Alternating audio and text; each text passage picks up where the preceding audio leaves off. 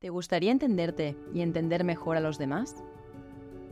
Te damos la bienvenida a Radicalmente, el podcast de bienestar mental y emocional de Fundación Radica. Estás escuchando Radicalmente, el podcast de Fundación Radica. Soy María Macaya. En este episodio estamos con Mario Salvador, psicólogo clínico especializado en trauma y escritor del libro Más allá del yo. Mario es también seguidor de Thich Nhat. En este episodio hablamos con Mario sobre el rol que puede tener la espiritualidad en la sanación del trauma, en la resiliencia y en la presencia del terapeuta frente al dolor. Gracias por estar aquí. Qué ilusión esta conversación contigo. Sí, para mí también, porque es un tema que siempre me gusta tratar y no hay tantos espacios donde tratar y hablar de ello, así que encantado. Pues eh, he pensado que a lo mejor eh, para que podamos entrar, ¿no? Todo el mundo conoce tu, rol como psicólogo, como especializado en trauma, o por lo menos todo el mundo que nos sigue a nosotros, creo. Y si no, por favor, buscaréis, veréis que tenemos un montón de cosas con Mario. Em, pero quizás a lo mejor la parte que se conoce menos desde fuera es la parte, eh, digamos, eh, ¿qué significa espiritualidad para ti o de dónde viene o eh, cuál es, sí, ¿qué te parece que empecemos por ahí? Para mí, espiritualidad significa comunión con, con algo que es superior a nuestro sentido del ego, ¿verdad? Con una eh, conciencia universal, un amor universal, pero también unión con todos, ¿no? Porque eh, la realización espiritual, según los grandes maestros, implica esta conciencia de que formamos parte de un, de un todo, ¿no? Estamos hechos de, de, la misma, de los mismos principios energéticos que el resto del universo, ¿verdad? Eh, así que para mí tiene mucho que ver con esto, la espiritualidad, con la unión, ¿no? Que por cierto, la palabra religión también apunta a esto mismo, ¿no? que es religar, es unir. Luego se han creado muchas ideologías alrededor de todo esto, pero la esencia está hablando siempre de esta comunión con algo que está más allá de nuestro sentido egoico de la, de la experiencia, ¿verdad? ¿Y, eh, eh, qué rol? Pues vamos a ver, muy por encima. Cuando te digo espiritualidad y trauma, ¿qué es lo primero que te viene a la mente? Bueno, lo primero que me viene a la mente es que eh, la mejor medicina para nuestro dolor es el amor y la compasión, ¿no?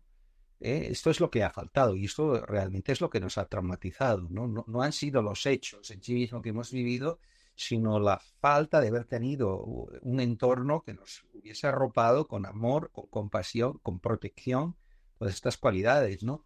Entonces, cuando, cuando eh, hablamos de espiritualidad, una de las cosas que no dije antes Claro, tenemos que hablar de amor y compasión, ¿no? Que esto es eh, el, amor en su sentido puro, que implica el enfocarnos al bienestar, a la alegría de que el otro sea quien es y, que esté bien, ¿verdad? Eh, y esto es lo que tenemos que promover, ¿no? Promover en la cura del trauma desde esta dimensión que yo he denominado en mi libro, yo, he escrito este libro para los que todavía no conozcan, ¿no? Veis estas, estas manos, de manera que aquí ya estoy apuntando a esta dimensión de cada uno de nosotros que yo, he llamado el ser esencial y muchos otros maestros llaman el ser eh, o, el yo superior o bueno, hay muchas maneras, ¿no? Una supraconsciencia desde la cual vamos a aprender a crear una relación amistosa con nuestra propia experiencia, con nuestro sufrimiento. Eh, esto es lo que nos toca porque nuestro sufrimiento es nuestro ¿verdad? Y, y, está esperando, está esperándonos a nosotros, está esperando poder contarnos una experiencia que, tiene pendiente de contarnos, ¿no? Y, y de ser recibido desde una, un, abrazo, una mirada amorosa y autocompasiva. Auto y hetero, porque si estamos hablando de terapia, también estamos hablando del terapeuta como acompañante. ¿Tú llevas siendo psicólogo cuántos años? Pues este año habrá hecho 40. ¿Cuántitos? Y, y, entonces, ya hace más o menos 10 años eh, fue cuando fuiste, cuando conociste por primera vez a Thich Nhat ¿verdad? Que tuvo una influencia enorme sobre ti. que en esencia a Tisnahan le conocí eh, personal y directamente en una avenida a Barcelona, debía ser el año 2012-2013, y quizás algunos de los oyentes aquí recuerdan esta visita, que fue por Madrid y Barcelona, pero claro, era muy, muy multitudinaria, ¿no? Y yo empecé a ir a, asistir a Plum Village por el 2018, eh, más o menos, después de haber escrito mi libro Más allá del yo. Realmente, eh, bueno, yo estaba siempre muy inspirado por las ideas budistas, por supuesto, y, sus ideas también, pero no solo, de muchos autores y, la propia cosecha que yo había ido coleccionando a lo largo de mi trayectoria. Siempre busqué como, como combinar ¿no? esta, esta versión, esta idea de la espiritualidad en la psicoterapia. Tardé muchos años realmente en encontrar una manera de, integrarlo. Creo que lo encontré en el año 2009 cuando conocí Brain Spotting, eh, vi a David Grant eh, y vi cuánto elevada, eh, cuánto elevadamente le estaba usando la presencia terapéutica, ¿no? Yo ya había tenido un larguísimo entrenamiento también en el uso de la y de la presencia, pero esto oh, fue una manera de ver cómo elevarlo a un nivel más alto todavía, ¿no? Así que aquí se empezó a construir esta, esta especie de epifanía para mí, este eureka, de decir, bueno, aquí está, ¿no? Aquí está cómo podemos unir esta dimensión espiritual del, humano con la dimensión experiencial de, lo vivido en nuestra humanidad. Y entonces, ¿cómo, cómo, cómo lo integras? ¿Cómo integras este, esta creencia, esta conexión en la terapia? Bueno, ahora te digo, ¿no? Porque realmente después de haber escrito este libro, me leí, uno de los primeros libros que leí de Tishnahan fue este del eh, El corazón de las enseñanzas de Buda, ¿no? Que me parece un libro espectacular, ¿no?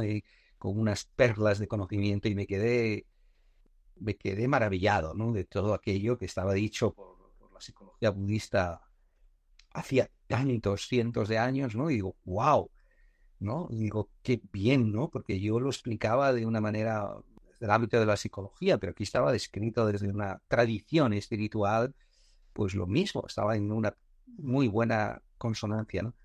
¿Cómo lo integro? Mira, una cosa que yo digo, ya también soy seguidor de Pierre Janet, Pierre Janet decía cosas muy bonitas. Pierre Janet, que yo sepa, no era ni budista, ni practicaba mindfulness, ni estaba de moda, nada de esto, pero realmente él ya decía cosas verdaderamente eh, avanzadas, ¿no? Decía, ayudar a nuestros pacientes a poseer su experiencia, ¿no? Y ayudar a nuestros pacientes a que puedan estar teniendo una experiencia, pero no siendo su experiencia. Así que él ya estaba hablando de cómo ayudar a esta diferenciación, que nuestras experiencias no son lo que somos, es lo que nos ha ocurrido. Y, tienen una naturaleza transitoria, ¿verdad? Siempre, ¿no? Eh, así que, bueno, todo esto que ya estaba cultivado desde todas estas ópticas, eh, lo vemos reflejado, por ejemplo, en la, psicología budista, en la práctica budista, con eh, las cuatro nobles verdades, ¿no? Donde se nos dice lo, lo primero es aceptar que el sufrimiento forma parte de la vida, ¿no?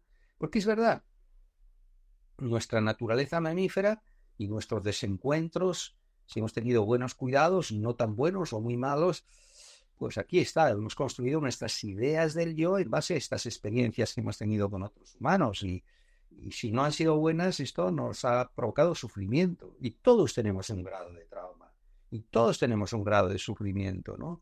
Hemos, hemos y vivimos en una sociedad que niega el dolor de todas las maneras posibles, ¿verdad? Pero va detrás de nosotros. Si nos vamos a vivir a Nueva York, a Nueva Zelanda o a Australia, irá detrás de nosotros, está esperándonos. ¿no? Así que esta primera noble verdad, que es abrazar el sufrimiento, ¿no? dar, aceptar que el sufrimiento existe y nuestro sufrimiento existe, aunque lo hayamos enterrado en algún sitio. ¿no? Eh, hay una segunda noble verdad que dice conocer las causas. ¿no? Y estas son las dos, eh, a mi modo de ver, las dos tareas importantes en cualquier psicoterapia, ¿no?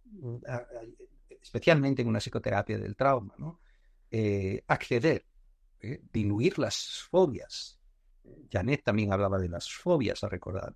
Diluir estas fobias, tratar estas fobias a conectar con nuestro sufrimiento y luego conocer las causas, de dónde viene, ¿no? ¿Eh? De, de, nuestra historia. qué momentos de nuestra historia. Y esto corresponde a estas dos primeras nobles verdades, ¿no? O la tercera noble verdad que nos dice de, bueno, conocidas las causas y soltar las causas, ¿no? Eh, y yo creo que también esto, pues, forma parte de una psicoterapia profunda, ¿no? La cuarta ya es cómo llevar una vida, este octuple sendero, ¿no? Cómo llevar una vida que nos ayude a tener una vida de fuera del sufrimiento, una vida que nos ayude a, mantenernos en esta versión elevada de nosotros mismos.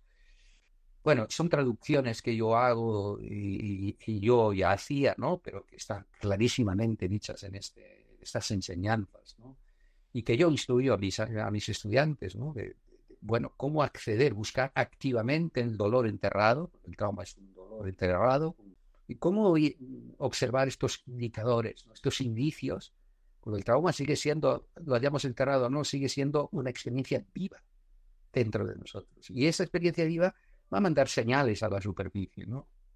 Si estamos preparados para ver, leer estas señales eh, y como acompañantes vamos a ayudar a, a, guiar la atención, los procesos de atención de, del paciente sobre esto de lo que antes se ha querido escapar, ¿no? ¿eh? para hacer esto que decía Janet, apropiarnos de nuestra experiencia y abrazarla y escucharla. ¿no? Estas son algunas ideas de, cómo incorporo estas enseñanzas. Cuando una persona pasa por un trauma, digamos, por adultos, ¿no? Em, la relación con la espiritualidad puede ir en dos direcciones. Pues o volverte a acercarte a, a buscar ese apoyo, ¿verdad? O pensar no puede haber un Dios. Si esto me ha ocurrido a mí, no puede haber un Dios. Ya, ya.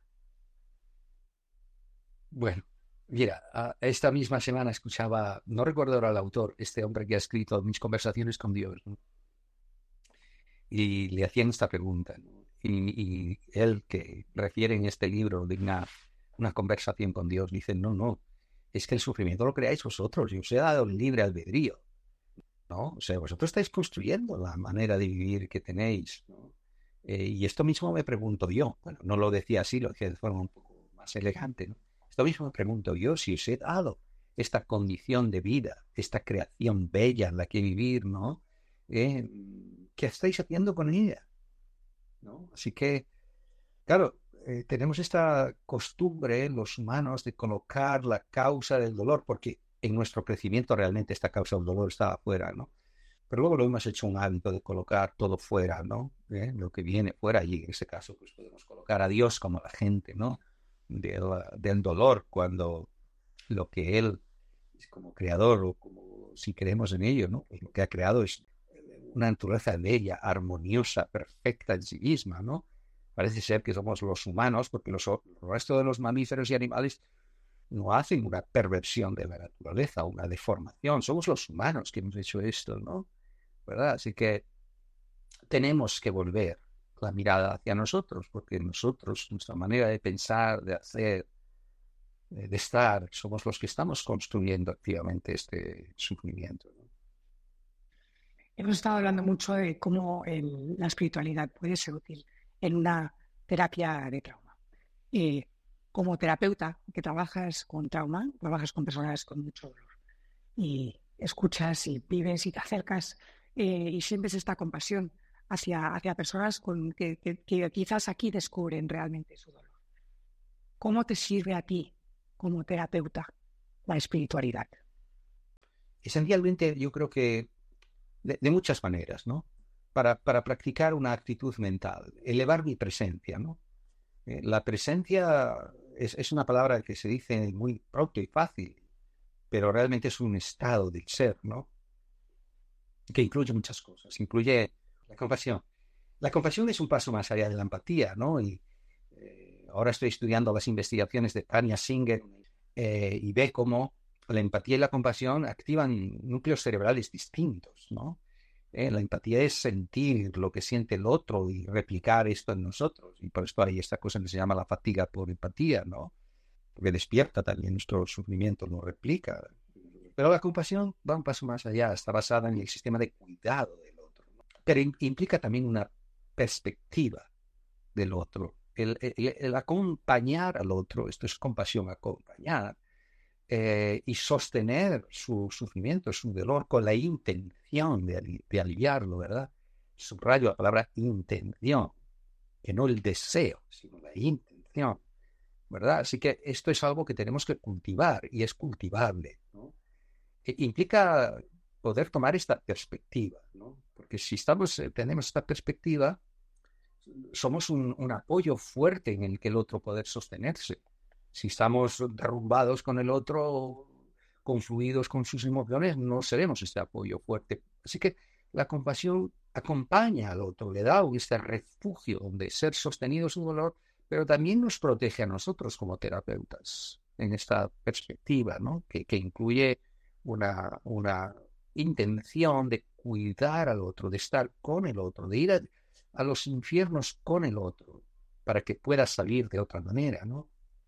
Pero más cosas que me, que me ayudan a cultivar este estado de presencia o que nos han de ayudar los terapeutas, ¿no? Es la, la habilidad más elevada de cualquier terapeuta, es la presencia. Es eh, la ecuanimidad, ¿no? Y claro, si hablamos de ecuanimidad, que es, que es un concepto budista bien importante, ¿no?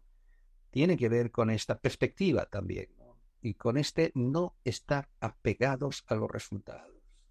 Yo lo enseño a mis eh, alumnos de esta manera, digo, no necesitéis los resultados de vuestro paciente, ¿no? porque, claro, tenemos una educación, de una cultura donde se nos ha dado mucha valoración por obtener resultados, buenas notas, llegar a ser no sé quién, no sé cuánto, útil, así que nuestro ego se ha alimentado mucho, se ha reforzado mucho en esto y por lo que otros nos han dicho que hay que ser, ¿no? Así que y luego puede que nos encontremos en algún momento de la vida diciendo, bueno, he conseguido muchas cosas, pero he hecho lo que yo quería, eh, he seguido los dictados de mi corazón, porque hemos pagado un precio por eso, no ser vistos por dentro, ¿no?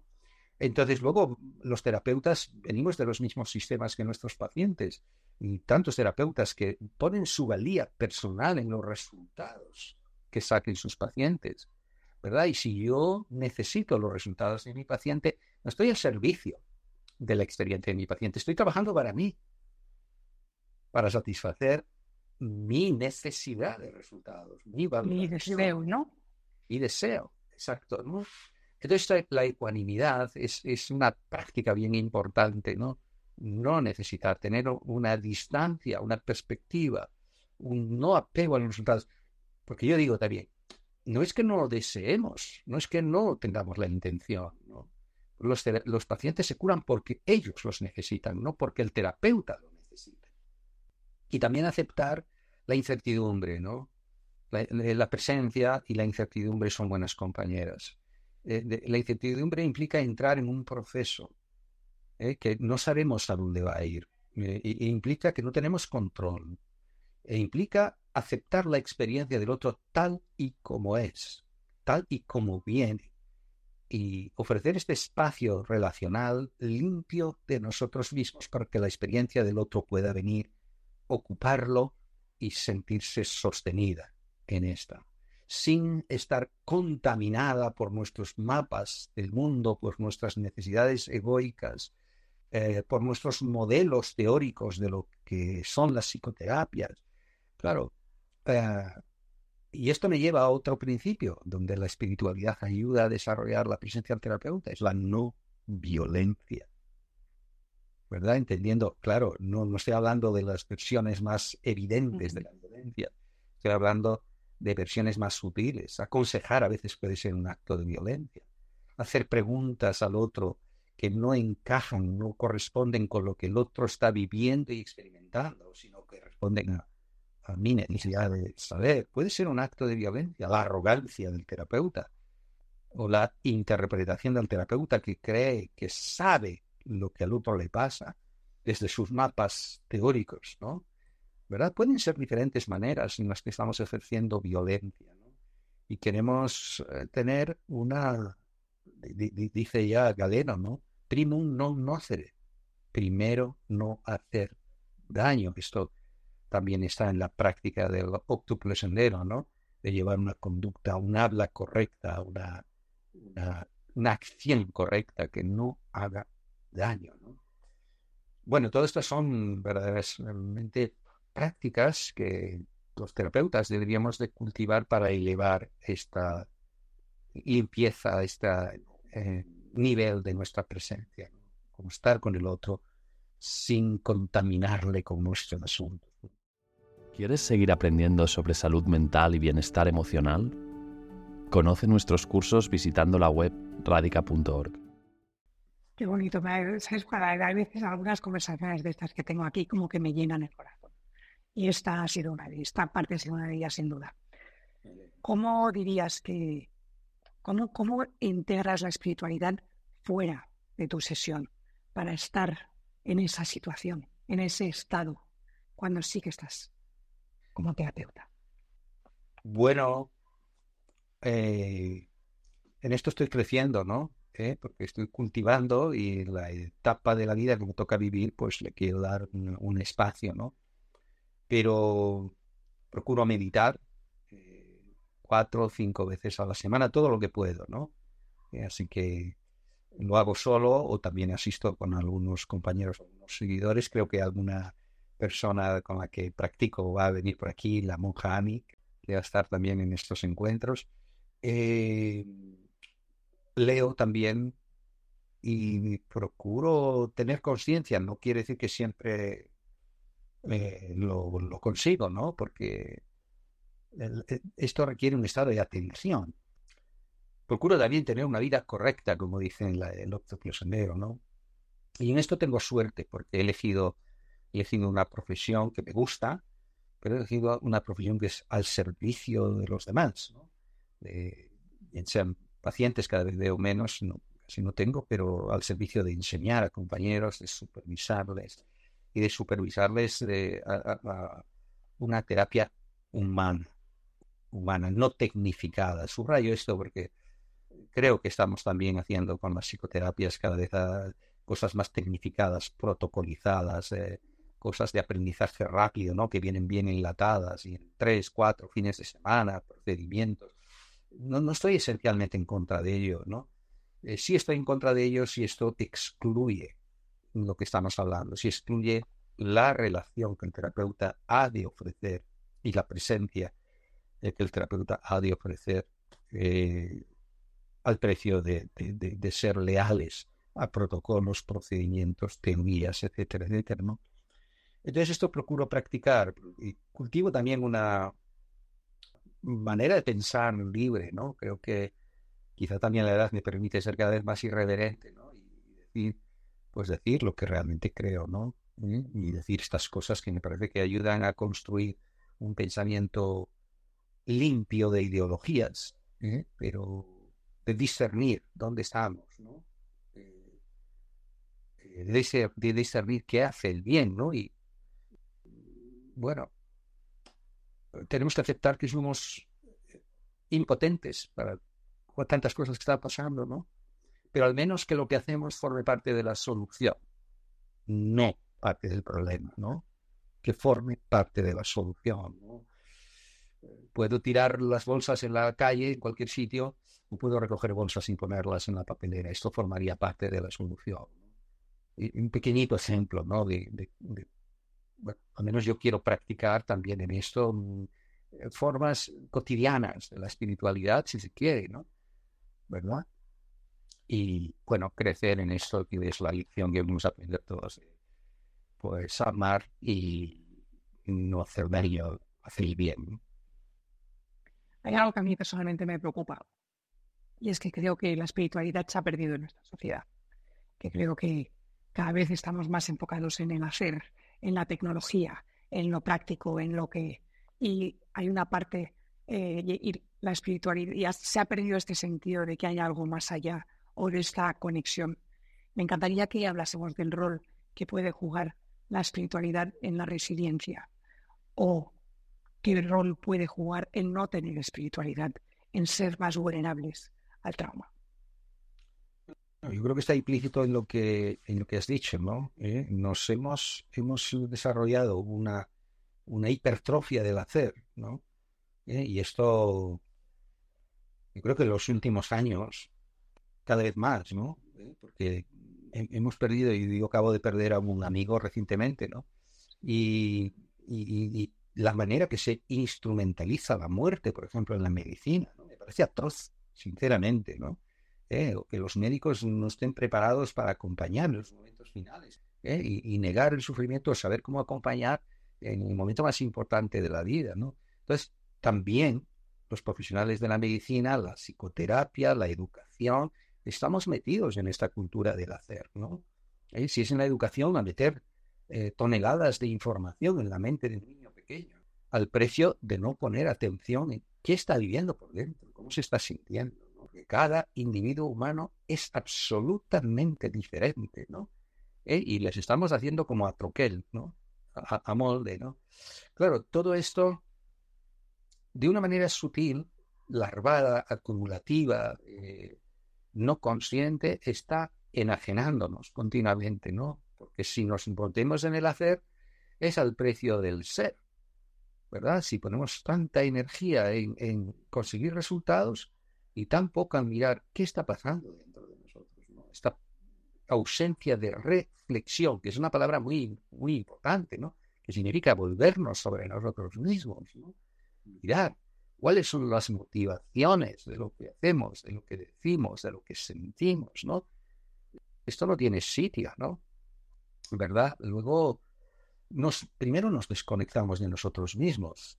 Es la primera desconexión. Si no estamos desconectados de nosotros mismos, no vamos a estar desconectados de esta dimensión espiritual, de esto más elevado que somos, ¿no? Eh, porque esa dimensión de, nuestra naturaleza espiritual ha de venir y se ha de posar sobre una integración de nuestra naturaleza emocional y psicológica, ¿no? ¿Verdad? Si no, pues puede ser un acto de fe, creer o hacer rituales por hacerlos, pero no están sentados sobre una integración de nosotros mismos, sobre un conocimiento, sobre un autoamor también, ¿no? Y bueno, sí, a mí también me preocupa esto, María, la verdad, ¿no? Eh, porque a nivel de cantidad hay muchos humanos que estamos perdidos en este hacer. Me queda la esperanza de ver que, bueno, siempre hay gente fuera del, del mainstream, ¿no? del curso dominante, pues que están buscando respuestas, que están cultivando y buscando retiros, lecturas, encuentros o, simplemente grupos donde se puede hablar humanamente, íntimamente, ¿no? Para restablecer esta conexión. Creo que todavía son grupos minoritarios, pero es donde tenemos que poner la esperanza. Pero también me preocupa, la verdad se ha dicho.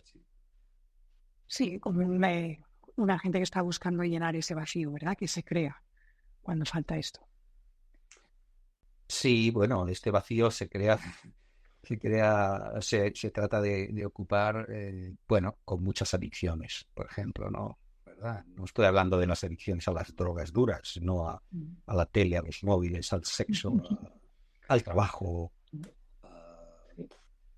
a, lo que quieras, ¿no? Cualquier vía de escape. El juego, ¿no? La adicción es una distracción que trata de calmar un dolor invisibilizado y que no lo logrará nunca ya que me lleva al último tema que me gustaría que hablásemos, es la evasión espiritual. Es cuando se utiliza la espiritualidad para evadir. ¿Podemos hablar de eso? Sí, los expertos parece que hablan de esto, le llaman bypass espiritual, ¿no? exacto. El bypass, ¿no? Cuando uno huye del sufrimiento, porque esta es, como yo digo, la inteligencia para sobrevivir es huir de lo que nos hace daño. ¿No? Así que esto es un acto de inteligencia para sobrevivir. Ahora, si queremos usar esta misma inteligencia para sobrevivir, para curarnos e integrarnos, no funciona. Huir es, es, un acto de escapar de aquello que nos duele, incluido nuestro dolor emocional, o aquello que nos hace daño como un agente, una amenaza externa, ¿no? Pero si queremos curarnos, tenemos que volver amablemente a nuestra herida, subrayo, amablemente y compasivamente, ¿no? Y también eh, aceptar que nos acompañe, que nos acompañe alguien apropiado, alguien que, que también sabe acercarse amablemente. Si no hacemos este trabajo y nos queremos buscar las soluciones en esta dimensión espiritual a través de prácticas, eh, si eres cristiano, la iglesia, la lectura, el rezo, el budismo a través de los retiros, pero no has hecho este trabajo. Eh, ese sufrimiento no desaparece. Eh, este sufrimiento va a venir a encontrarte, ¿no? De hecho, por ejemplo, la meditación no es ni aconsejable para personas que están altamente traumatizadas, porque las defensas se relajan y aquello que estaban defendiendo y escondiendo, pues a veces explota en la cara, ¿no? ¿Eh? Y muchos maestros y, monjes conocen esto. Pasa que no saben mucho de esto y dicen, bueno, pues eh, no lo sostienen, pues lo pierden, no está preparado para la práctica. Y es verdad, y es verdad, no está preparado para la práctica, pero bueno, cuando usamos la espiritualidad de esta manera como huida, eh, no se va a sostener, ¿no? Hace ya muchísimos años, muchos, eh, sí, eh, cuando todavía se estaban grabadas las cosas en, las cintas de cassette, me había escuchado, te estoy hablando hace 30 años, un maestro que teníais, teníamos aquí en Cataluña, es Antonio Blay. Él se murió hace muchos años. Está bueno. y bueno, yo, yo estoy hablando de pero me gustaba mucho cómo él lo hablaba, ¿no? Eh, todo esto de, cómo integrar lo horizontal, ¿verdad? Lo, emocional y lo psicológico para que luego lo vertical, que es esta, esta búsqueda de, lo más elevado, se sostenga y se apoye, ¿no? Sobre, sobre la integración de lo que está abajo, ¿no? Colocamos lo de arriba sobre lo de abajo y esto responde también a nuestra neurobiología, porque nuestro cerebro madura jerárquicamente, las funciones elevadas se apoyan, más elevadas se apoyan en las que están más abajo, ¿no? Todo es así, ¿no? Entonces, si, si consumimos la espiritualidad como una huida, mm, eso es como un castillo eh, sobre la arena, ¿no? ¿no? No se va a sostener, no se va a sostener. Y puede que luego viene una, una desilusión grande también con esto, ¿no? que creíamos que estaba ahí, nos hemos olvidado del humano, del humano malherido que vive en el cuerpo, que vive en la tierra, ¿no? Y no tenemos que olvidarnos de este humano, ¿no? Me viera a la mente la palabra disociación. Efectivamente. Efectivamente, podemos usar la espiritualidad como una disociación en el sentido de desconexión, ¿no? De una, de una manera más, si queréis, elegante, eh, pero no deja de ser una disociación como desconexión, como dejar un aspecto de nosotros mismos separado, eh, del que huimos o desterrado, que no queremos ver, al que no amamos, ¿no? porque si entendemos la espiritualidad bien, como empecé hablando, ¿no? es entrando por el autoamor, la autocompasión y extendiendo esta, este amor y esta compasión al resto del género humano y de la naturaleza. Pues claro, si, si no ponemos en, primer, en el primer turno nosotros mismos, no se va a poder sostener esto, ¿no? Imposible. Mario, muchísimas gracias que por esta maravillosa, bella, inspiradora conversación. Tan agradecida.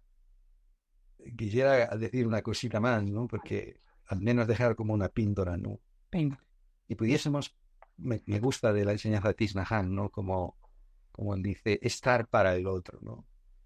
Estar para el otro de una manera presente, no estoy para ti, te escucho, ¿no? Y, te escucho, alguna práctica que hacemos allí en Vileches es en grupos de familia donde nos escuchamos, y la prescripción es no reaccionar, no dar consejos. Escuchamos al otro y como mucho si alguien quiere responder, lo hace compartiendo algo propio, algo vivido.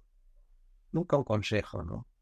Así que practicamos esta escucha limpia de nosotros mismos, limpia de, querer aconsejar, de querer un resultado para el otro.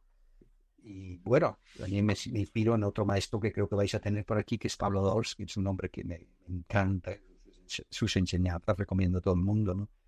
escuchar es, eh, bueno, esto no es de Pablo Dors, es de Ortega y Gasset, visión sin mediación, ver al otro sin que medie nada.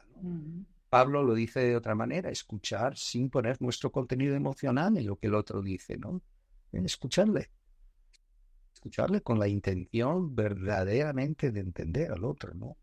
Eh, esta es una pequeña, gran práctica que todos podríamos ejercer en nuestra vida cotidiana, ¿verdad? Con los hijos, la pareja, los amigos, con todo el mundo, ¿no? Y, bueno, veis la espiritualidad en acción en la vida cotidiana. Hasta con nosotros mismos, atrevo a decir. Hasta con nosotros mismos, cierto. Gracias, Mario. No, gracias, gracias a ti, gracias a vosotros, porque eh, siempre estáis haciendo estas acciones para, para extender el, conocimiento del trauma, pero también prácticas que nos ayuden a todos a, sentirnos más humanos. Y este ciclo de espiritualidad me parece sencillamente precioso. Muchas gracias. Gracias por formar parte de ella y por esta conversación de hoy. Muy, muy agradecida. Gracias por escucharnos en otro episodio de Radicalmente, el podcast de Fundación Radica. Para saber más sobre nuestros invitados, lo puedes encontrar en la descripción del episodio. Juntos podemos crear un mundo más sensible y consciente. Visita nuestra web radica.org para conocer nuestros cursos, programas y conferencias gratuitas.